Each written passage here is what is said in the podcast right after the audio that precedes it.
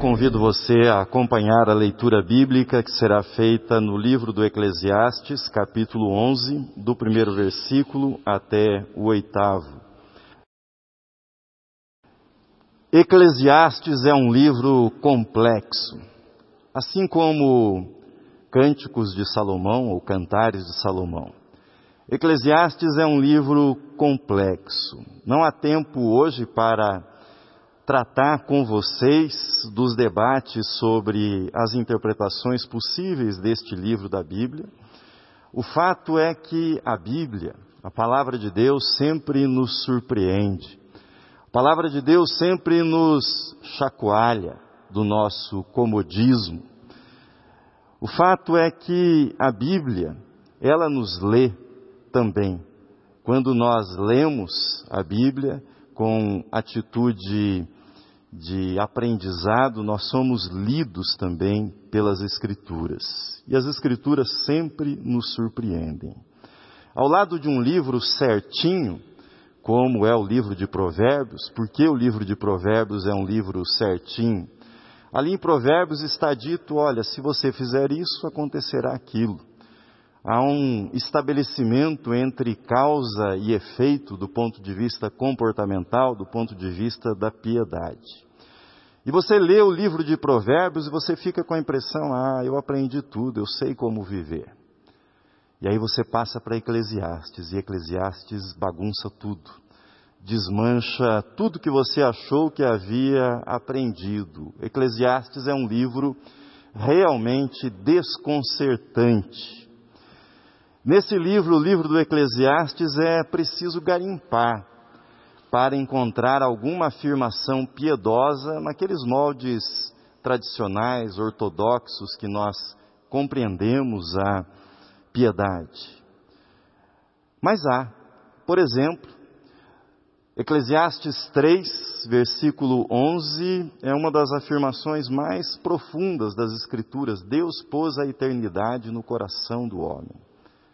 Deus pôs a eternidade no coração do homem, ou seja, nós ansiamos por mais vida, nós ansiamos pela vida eterna. Isso está no Eclesiastes, muito antes da revelação da vida eterna em Cristo Jesus. Mas, embora nós carreguemos esse anseio de eternidade no nosso coração, nós somos seres que vivem debaixo do sol Somos seres que enfrentam, diz o Eclesiastes, a mesmice de cada dia. Somos seres que acabam sendo contaminados pela síndrome do já vi esse filme antes. Já vi esse filme antes. É o que o Eclesiastes diz logo na abertura.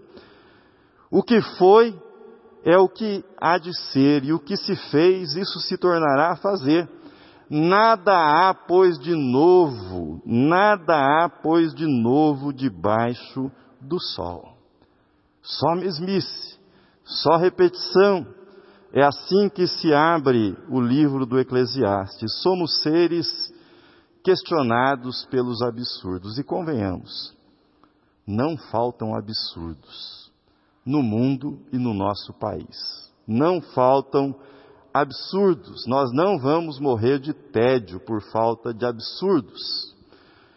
Por exemplo, o Eclesiastes diz, constatando esses absurdos, ele diz: há justo que perece na sua justiça, e há perverso que prolonga os seus dias na perversidade.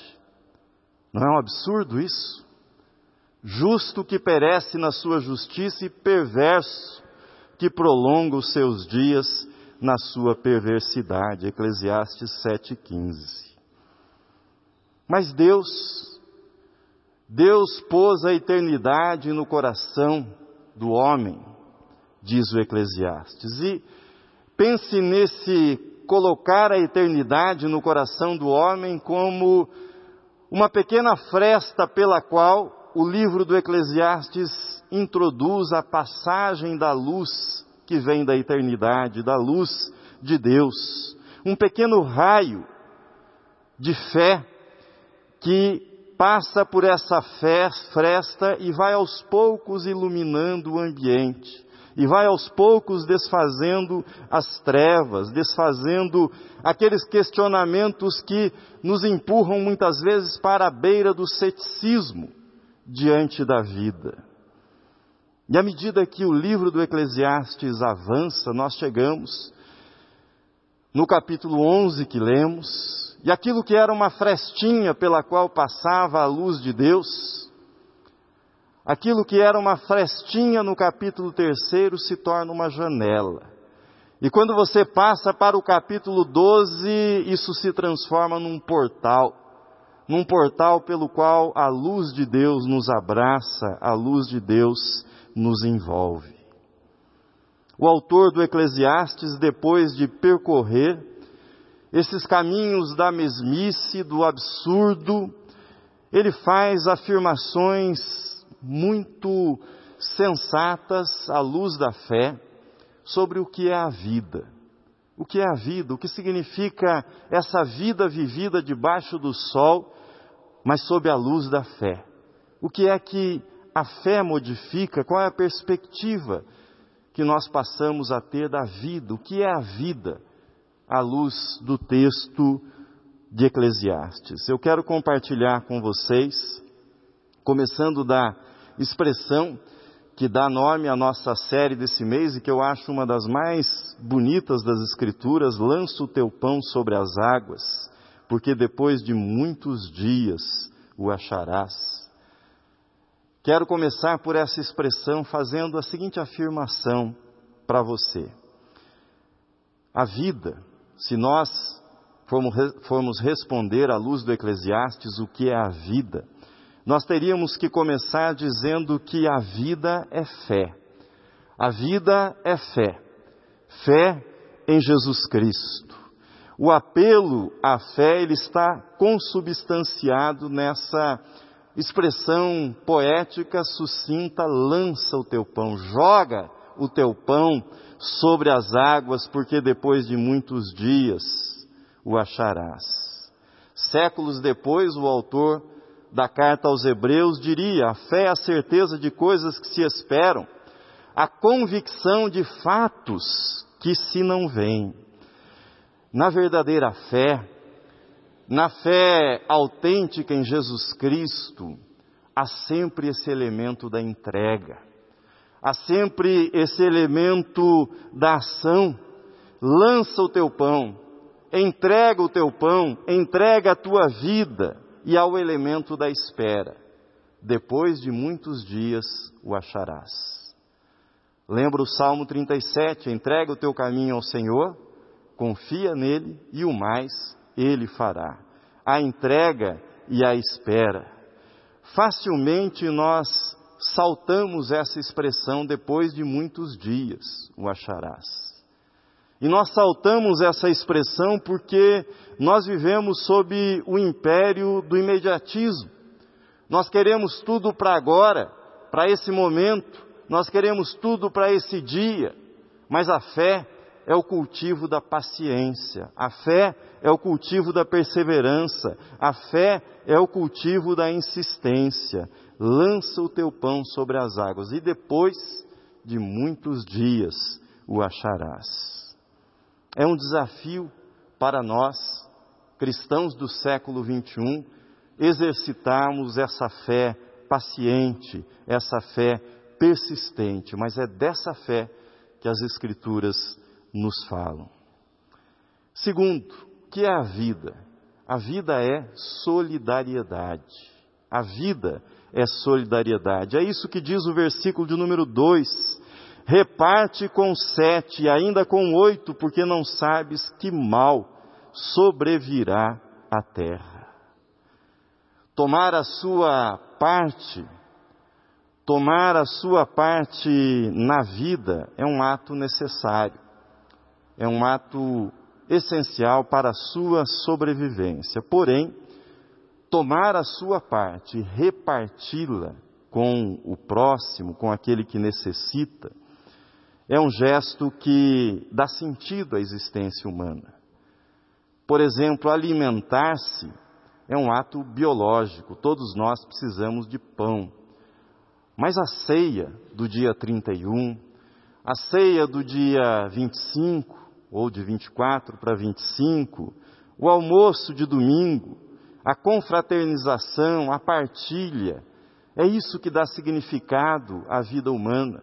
O gesto de partilhar a refeição nos faz humanos, mas o gesto de compartilhá-la com aqueles que não a têm, isso dá sentido para a nossa existência, nos lança para além do nosso egoísmo que nos mantém presos à nossa mera sobrevivência. Nós existimos para a solidariedade, nós existimos para a generosidade.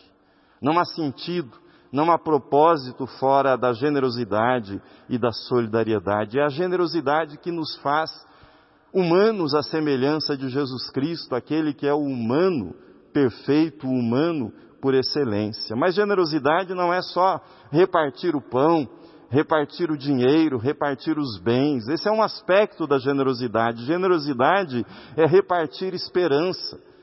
Generosidade é repartir do seu tempo. Generosidade é repartir do seu carinho com o outro, do seu afeto. Isso é generosidade também, vai muito além do material, do monetário.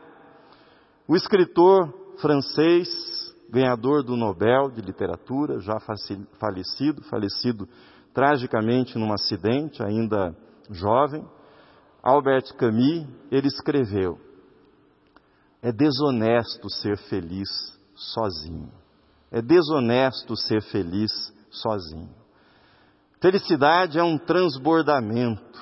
Felicidade pede repartição, compartilhamento com aqueles que estão ao nosso lado. Sem generosidade não há verdadeira felicidade. Foi isso que o apóstolo Paulo compreendeu e citou na sua carta, citou, melhor dizendo, é citado na, em Atos dos Apóstolos, quando ele diz: tenho-vos mostrado em tudo que trabalhando assim é mister socorrer aos necessitados e recordar as palavras do próprio Jesus. Poucas vezes Paulo cita palavras de Jesus, mas ele cita as seguintes palavras nessa passagem: Mais bem-aventurado é dar que receber. Se você pôde repartir no ano de 2021 algo com alguém, agradeça a Deus por isso. Você foi mais abençoado do que aquele que recebeu. É um privilégio poder doar, é um privilégio poder repartir. Agradeça. Se você não foi tão generoso quanto gostaria no ano que passou, estabeleça o alvo, o propósito de nesse ano de 2028, 2022, já saltei para 2028, nesse ano de 2022, estabeleça o alvo de compartilhar mais, de repartir mais, de dividir mais com aqueles que estão ao seu lado. Não esqueça, a vida é generosidade, a vida é solidariedade. Mas diz o autor do Eclesiastes no versículo 3: estando as nuvens cheias, derramam aguaceiros sobre a terra, caindo a árvore para o sul ou para o norte, no lugar em que cair, aí ficará. A vida compreende, além de fé, de solidariedade, uma dose grande de fatos imponderáveis. Coisas sobre as quais nós não temos nenhum controle. Os imponderáveis podem vir da natureza, como mencionado no terceiro versículo, e nós temos convivido com essas tragédias, com essas catástrofes durante toda a nossa vida, nos dias mais recentes, mas também podem vir do comportamento humano. Alguém sai de casa para trabalhar e alguém sai pela rua para assaltar, os dois se encontram e muitas vezes a tragédia se estabelece nesse encontro. O Eclesiastes nos ensina: siga adiante. Siga adiante, siga adiante. Ele diz que para o lado em que cair a árvore, para o sul, para o norte, no lugar em que cair, aí ficará. Ficaremos parados, lamentando, lamentando e lamentando as tragédias, ou seguiremos adiante diante daquilo que não está ao nosso alcance mudar. É isto. Há coisas que acontecem na nossa vida, acontecem na minha vida, na sua vida, na vida de todos os humanos.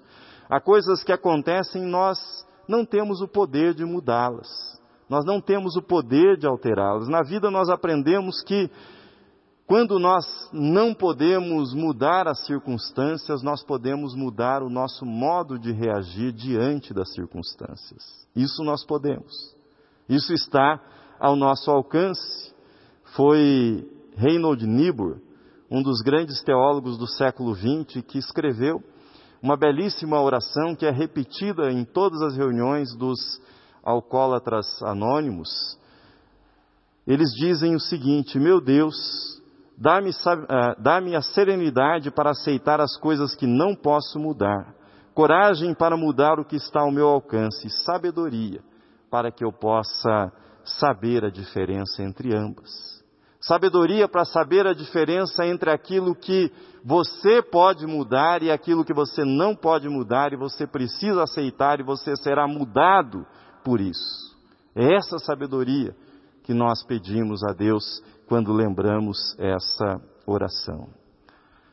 Mas a vida, ela é também, além do imponderável, o imponderável não nos paralisa, porque a vida é ação. A vida é ação. Diz o versículo 4: Quem somente observa o vento nunca semeará, e o que olha para as nuvens nunca cegará. Se há na vida o imponderável, se o imponderável muitas vezes assume contornos de tragédia na nossa vida, na vida dos nossos irmãos, é preciso não esquecer que esse elemento da ação corajosa faz parte da vida humana. Coragem para trabalhar, coragem para agir, coragem para assumir riscos diante das nossas ações. Em 1910, Roosevelt proferiu um discurso na Sorbonne. E esse discurso tem o título O Homem na Arena. A meu ver, essa é uma das mais brilhantes definições a respeito daquilo que é a essência da ação humana, daquilo que é a essência da ousadia que reside, da audácia criadora que há em cada ação, em cada empreendimento humano. Roosevelt assim disse: não é o crítico que importa, nem aquele que aponta onde foi que o homem ou a mulher tropeçou, ou como o autor das façanhas poderia ter feito melhor. Não, não é o crítico que importa.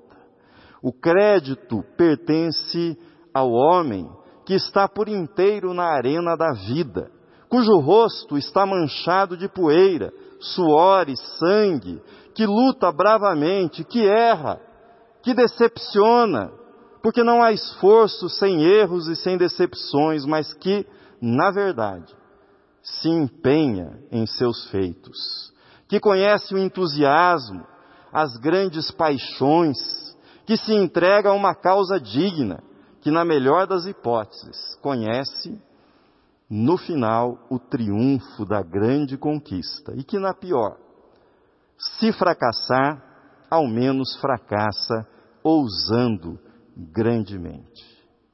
Fecho aspas. Noutras palavras, quem somente observa o vento, diria o autor do Eclesiastes, nunca semeará, e o que olha para as nuvens nunca cegará. A vida é ação. A vida é ação. Mas a vida é também mistério.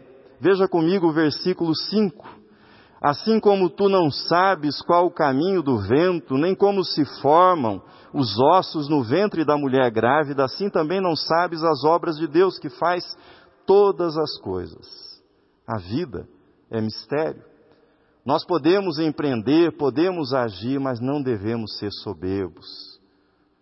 Nós não sabemos tudo a respeito dos planos de Deus. Sabemos um, uma parte ínfima daquilo que Deus faz. Sabemos que Deus está agindo no nosso mundo, temos certeza porque a palavra de Deus assim o diz. Sabemos que Deus continua e continuará transformando vidas.